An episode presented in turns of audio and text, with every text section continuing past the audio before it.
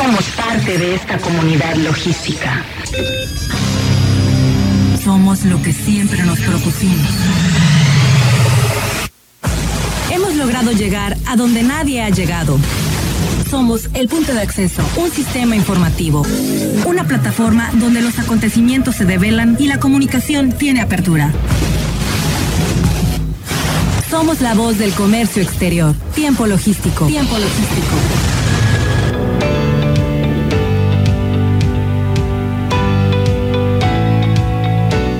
¿Qué tal? Eh, bienvenidos una vez más a Tiempo Logístico, la voz del comercio exterior. Eh, como siempre, para nosotros es un honor presentar, conducir y proyectar este programa. Un programa que se especializa desde hace 16 años en toda la materia del comercio exterior, de la logística, del transporte, de las aduanas, de los puertos. Evidentemente, participando especialistas, tanto eh, pues colaboradores como co-conductores. En este caso, el día de hoy, que me enorgullece presentar a mi querido amigo y colega en este momento, al maestro Omar Arechiga de Alba. Bienvenido, amigo, ¿cómo estás? Gracias, Paco. Saludos a todos. Es un honor estés aquí en jueves, regularmente es los martes, pero bueno, Encantado de que estés participando el día de hoy aquí con nosotros. Y bueno, es un programa interesante. Vamos a platicar, en el tercer segmento vamos a platicar del estrés en los mandos altos de la logística. Es un tema que viene estudiando eh, el maestro Heriberto Zazueta, director general de Interglobal LATAM desde la Ciudad de México. Y bueno, en el segundo segmento vamos a platicar de la retrospectiva de las operaciones en el tercer aniversario de mis amigos del recinto fiscalizado estratégico de Accesa Logistic, a quienes, bueno, pues los vamos a dar la cordial bienvenida en ese segmento. En este primer segmento vamos a hablar de algo muy importante, mi querido Omar, la importancia de la seguridad en el transporte. Pues tenemos que invitar a un especialista. Y aquí está presente con nosotros, que nos está acompañando en este momento, el presidente de la Unión de Transportistas de Carga de Manzanillo, Yacel Nolasco Gómez. Mi querido amigo, bienvenido a Tiempo Logístico, ¿cómo estás? Saludos, Jax. Muy buenas tardes. Gracias, Omar. ¿Cómo estás, Paco? Un gusto saludarlos a ambos. Gracias, amigo, por estar aquí eh, otra vez. Tú siempre con múltiples ocupaciones. De hecho, de aquí te vas a otro lugarcito a, platicar más temas de los que tú dominas. Mi querido amigo, la importancia de la seguridad en el transporte es un tema que de verdad pues nos gustaría escucharte. Eh, cómo lo estás observando, cómo lo están analizando ustedes desde el nicho del transporte. Gracias, amigo. Sí, efectivamente. Hablar de seguridad no significa únicamente hablar de, los operadores, del riesgo que ellos llevan al manejar las unidades en las carreteras y así como también en el puerto, ¿no? Hablar de seguridad implica también eh, referirnos a nuestros equipos de arrastre, referirnos a la seguridad que cuentan todos y cada uno de nuestros pues, dispositivos que hoy por hoy han, han sido eh, punto importante para, pues ahora sí que el, omitir cualquier, el evitar cualquier tipo de incidente que se pueda prestar. No sé si te acuerdas, hace alrededor de 20 años únicamente enganchábamos este, los los contenedores con una simple cadena, Omar, me imagino que te has de recordar. Totalmente. Y hoy por hoy, pues bueno, ya. Las sujetaban, las apretaban con las famosas gatas.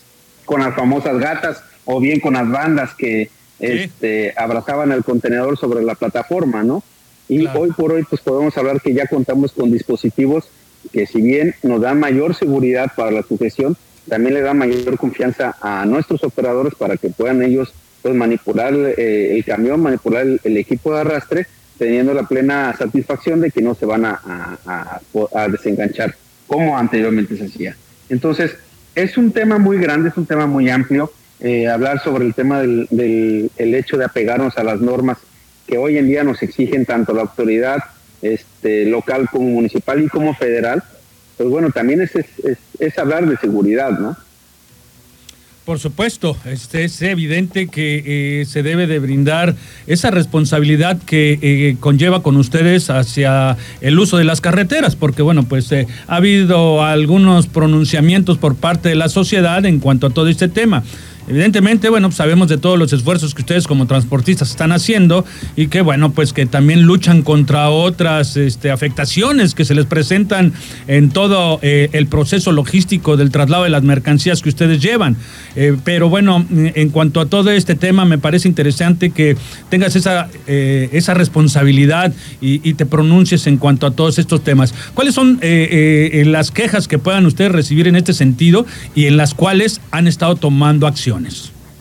Mira, eh, el transporte ha sido muy castigado por la sociedad, eh, siempre se ha visto como, como algo que estorba, que algo que es molesto, este, no solamente a nivel local lo hemos visto, sino que a nivel nacional. Eh, tan, tan es así que ya nos obligan a circular bajo cierto horario en diferentes ciudades, como es en el caso de la Ciudad de México o como es en el caso de, de Guadalajara y zona metropolitana. Que esto significa que nosotros como transportistas, obviamente como empresarios, nos hemos visto obligados a pegarnos y a buscar eh, lo que son los puntos necesarios para poder cumplir y para obtener, poder mitigar cualquier situación de, que, se presente por el tema de inseguridad. El hecho de, respetar los, las, los, eh, la velocidad, el hecho de respetar los pesos que hoy nos este, tenemos en, en puerto y, bajo las normas correspondientes, bueno, eh, buscamos eso también. Pero hay un punto también muy importante que quiero comentar, que es la capacitación. Esa nunca hay que olvidarla, ¿no? Acuérdate que es obligación de nosotros los patrones, lo dice la mismísima Constitución y la Ley Federal del Trabajo, que es obligación el, capacitar a nuestros, a nuestros colaboradores, eh, a nuestros eh, trabajadores, este, en sus diferentes áreas y en sus diferentes este, actividades que tengan. Y por ello también hemos buscado la manera de poder capacitarlos de manera remota. Eh, ¿Con qué fin? Con que, bueno, ellos no dejen de estar este, trabajando en sus, en el caso de los operadores, no dejen de estar laborando y en los ratos en los que se tengan libres puedan ellos este, cumplir con su plan de trabajo, con su plan de capacitación mediante eh, su dispositivo móvil y esto pues obviamente cumpliendo eh, principalmente con son los temas de eh, la cadena de, responsabilidad, amigo. Omar, no sé si tengas Sí, claro. De hecho, lo que viene apuntala del tema de la capacitación es no solo responsabilidad de este gran trabajo que están haciendo la Unión de Transportistas y los transportistas en la entidad de Manzanillo, sino también en origen, porque los documentos extranjeros y los, los procesos de carga no son vigilados muchas veces en otros países. Y los contenedores pueden llegar con una carga superior a la que las normas eh, mexicanas puedan establecer para el tránsito, la seguridad y otros. Entonces, dentro de las vertientes de capacitación, muy seguramente, ellos como Unión de Transportistas y expertos en ese tema de seguridad, apuntalan a varios eslabones, ¿verdad, Jack? Sobre todo en el tema de, de la revisión de documentos, la revisión de su carga, la, la, hasta dónde es el punto de, de izaje o no, dependiendo lo que vayan a trasladar, el centro de gravedad y otros. Ese es un punto muy importante que toma Omar y efectivamente tan simple y tan importante es el revisar cuando están cargando los contenedores y ver cuál es el contenedor más pesado.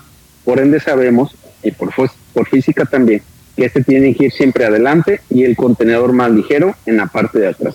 ¿Por qué? Porque de esta manera todo el peso lo lleva sobre el tractocamión, sobre el, equipo motriz y, el, lo liviano va en la parte de atrás, evitando cualquier tipo de, de latigazo que vaya a dar el camión en, el trayecto carretero. Bueno, pero también este es un tema en el cual eh, evidentemente los usuarios, en este caso los importadores, deben de tener la conciencia perfectamente de que eh, puede salirle más caro en determinado momento eh, el tener la irresponsabilidad de que aún sabiendo de que deben de cargarlos con determinado peso, le incrementen, ¿no? Y regularmente la carga de la responsabilidad en toda la trayectoria y cuando ocurre una circunstancia es con ustedes. No, y es un daño mayor, Paco. Es un daño mayor en el que el caso de una avería gruesa, un acto de la naturaleza, una situación fortuita que se presentara porque no esté bajo las condiciones internacionales, al final del camino, eh, quien carga la mercancía tiene una corresponsabilidad. es decir, desde el proveedor extranjero debe de vigilar que lo que se cargue y se describa sea acorde y cumpla con los estándares, porque recordar que el conocimiento de embarque marítimo es un documento de transporte internacional que tiene su reglamentación y sus responsabilidades para todas las partes. ¿Qué opinas, mi que Es un punto también eh, que debemos de mencionarlo a raíz de la situación del ajuste o del incremento de los fletes marítimos que hemos visto todo el mundo y todos los actores portuarios. Este, hemos notado que los contenedores vienen más pesados. Obviamente, y me queda claro que están tratando de aprovechar el volumen que se tiene o la capacidad que tiene un contenedor, que Omar no, deje, no vas a dejar mentirme, está por arriba de las 30 toneladas, en el caso del 40, del contenedor de 40 pies. Entonces, ¿qué es lo que hemos notado? Que los importadores están tratando de utilizar la mayor capacidad que tengan los contenedores. esto nos lleva a lo que tú dices, si no ponemos atención en el peso correspondiente, respetando el límite que nos da la norma 12, que son 66.5 toneladas peso bruto vehicular, podemos ser acreedores a una multa, a una infracción y eh, bajo corresponsabilidad del importador, porque obviamente él es el que está eh, eh, trayendo e importando la mercancía. Si bien yo la estoy transportando, existe una corresponsabilidad por parte del importador, el cual también se hace acreedor, y ahora con la modificación este, del, de las cartas fuertes, este, se hace acreedor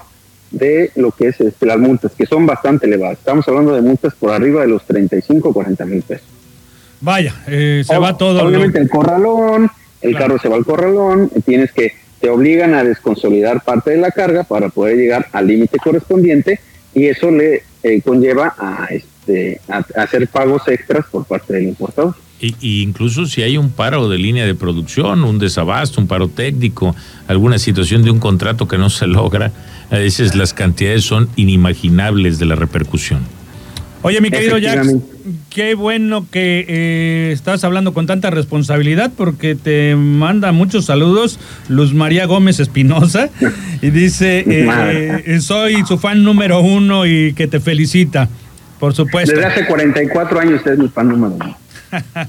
Hay que mandarle un fuerte abrazo y un saludo. Un saludo a mi madre, claro, que sí, con todo claro, Veracruz. ¿Cómo no? Felicidades. Bueno, eh, eh, en verdad, volviendo al tema, creo que es algo eh, muy responsable de tu parte, que, bueno, siendo líder en este caso, en este momento de la Unión de Transportistas de Carga de Manzanillo, estés tomando un asunto como este, ¿no? En el que muchos en otros lugares tratan de evitarlo. Eso me habla de responsabilidad, me habla de profesionalismo y de que están tomando las cosas con seriedad para solucionar todos esos asuntos álgidos y delicados eh, que no nada más corresponden a un estado o a un municipio, sino a todo el país. Sí, desde que yo asumí la presidencia en el transportista de carga, siempre uno de mis puntos más importantes es profesionalizar el servicio de transporte de carga. Que ya nos vean eh, de esa manera tan retrógrada o tan a la antigua que nos tenían como eh, un transportista irresponsable, un transportista corrupto, un transportista que se paraba donde sea, no hemos tratado de buscar y nos tocó eh, la ventaja de las modificaciones de muchos lineamientos y mucha normatividad en este campo y en este sector, donde hemos buscado la manera de eh, hacer las cosas como deben de ser y apegarnos en estricto sentido a todas y cada una de estas normas. Incluso ustedes como unión han logrado generar que todo ese gran esfuerzo de ese eslabón valioso del transporte esté en etapas de tecnología, en etapas de trazabilidad, en etapas de control y de comunicación con los puertos y con las autoridades y con los actores. Así es, hemos sido creo un gran ejemplo. Hemos estado en reuniones en el Congreso Federal, en el Congreso de la Unión también, viendo, defendiendo también nuestra postura eh, bajo el esquema del doblemente articulado, eh, con las diferentes cámaras de transporte, con las diferentes este, asociaciones civiles que están pues, relacionadas con este tema y pues bueno, hemos tenido logros muy buenos, eh, nos han escuchado y eso yo creo que a final de cuentas es beneficio para toda la sociedad. Claro, definitivamente. Eh, mi querido amigo, no sé si tengas algún dato más que nos quieras compartir con relación a todo este tema. Pues mira, amigo, eh, creo yo en cuanto a operación, debo de manifestarlo, Manzanillo va bien, hemos estado recibiendo mucha carga, Omar, no sé tú qué me puedas decir, pero hemos visto mucho movimiento, eh, está por recibir más carga, entonces creo que pues no podemos aflojar esto, tenemos que seguir trabajando, tenemos que seguir respetando y eh, elaborando, colaborando con las autoridades, eh, con Guardia Nacional, incluso digo, estamos, tenemos una muy buena relación con ellos y esto con el fin obviamente de buscar cómo coadyuvar, ¿no? Para tratar de evitar y bueno, ahora sí que como lo dice tu, tu, plática, el, el principio de esto, es buscar la mayor seguridad, no solo para nuestro nuestro equipo, no solo para nuestros colaboradores, sino también para toda la sociedad, que pues de cierta manera eh, día a día pues se relaciona con lo que es el, los tractocamiones.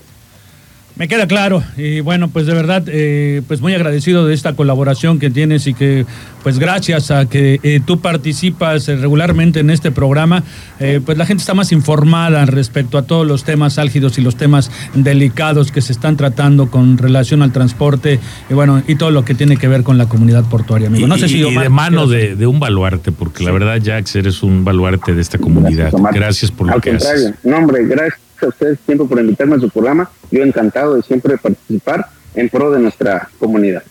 Pues muchísimas gracias, querido amigo. Te mandamos un abrazo y en espera de que pronto vuelvas a participar con nosotros.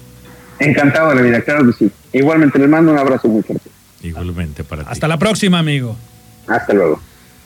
Bueno, y bueno, pues este, nosotros vamos a ir un corte, mi querido Omar, no sin antes decirles que en el siguiente segmento vamos a platicar con nuestros amigos del recinto fiscalizado estratégico de Accesa Logistic. Ellos están dentro de su, eh, pues vamos a hablar de la retrospectiva de operación en el tercer aniversario que tienen ellos ahorita y que les mandamos un gran abrazo. Y es quien va a estar en el Aniversario muy exitoso. Sí. A un ritmo sui generis y acelerado de planeación. Omar, los recintos fiscalizados estratégicos en nuestro país son una herramienta indiscutiblemente necesaria, importante y estratégica para los importadores. El tema es de que los importadores cada vez tengan más conocimiento de esta herramienta. Y es que es una herramienta que la pueden explosionar más allá de lo que la letra del derecho escrito eh, nos imponga, ¿no? Es decir, eh, todo aquello que la investigación, la creatividad pueda construir, que no esté prohibido y que pueda incluso, eh, eh, eh, digamos, el recinto fiscalizado estratégico no tiene límites. Los límites se los damos a función, a razón de lo que le alcanzamos a, a dar de matiz o lo que la operación nos demanda. Pero sin lugar a duda es perfectible, es mejorable y es, es de, total ampliación sus bondades. Y por supuesto que al puerto de Manzanillo le beneficia muchos aspectos. ¿eh? A todos los puertos de México, pero el de Manzanillo por su natural volumetría, la puerta natural de Asia-Pacífico. Así es, en, Entonces, en ese sentido eh, lo ayuda. Es esa volumetría, si no existieran estos mecanismos alternativos de recintos fiscalizados estratégicos, hubs de carga, centros de distribución, y, patios, bueno, pues eh, la dinámica del comercio exterior y el gran éxito de la comunidad portuaria no se vería capitalizado como hoy. Por supuesto, si usted conoce importadores, si usted importa mercancías, no se pierda el siguiente segmento. Vamos a ir un corte, pero por favor no le cambie, porque está en tiempo logístico. Regresamos. Somos la voz del comercio exterior. Tiempo logístico. Tiempo logístico. Permanece con nosotros.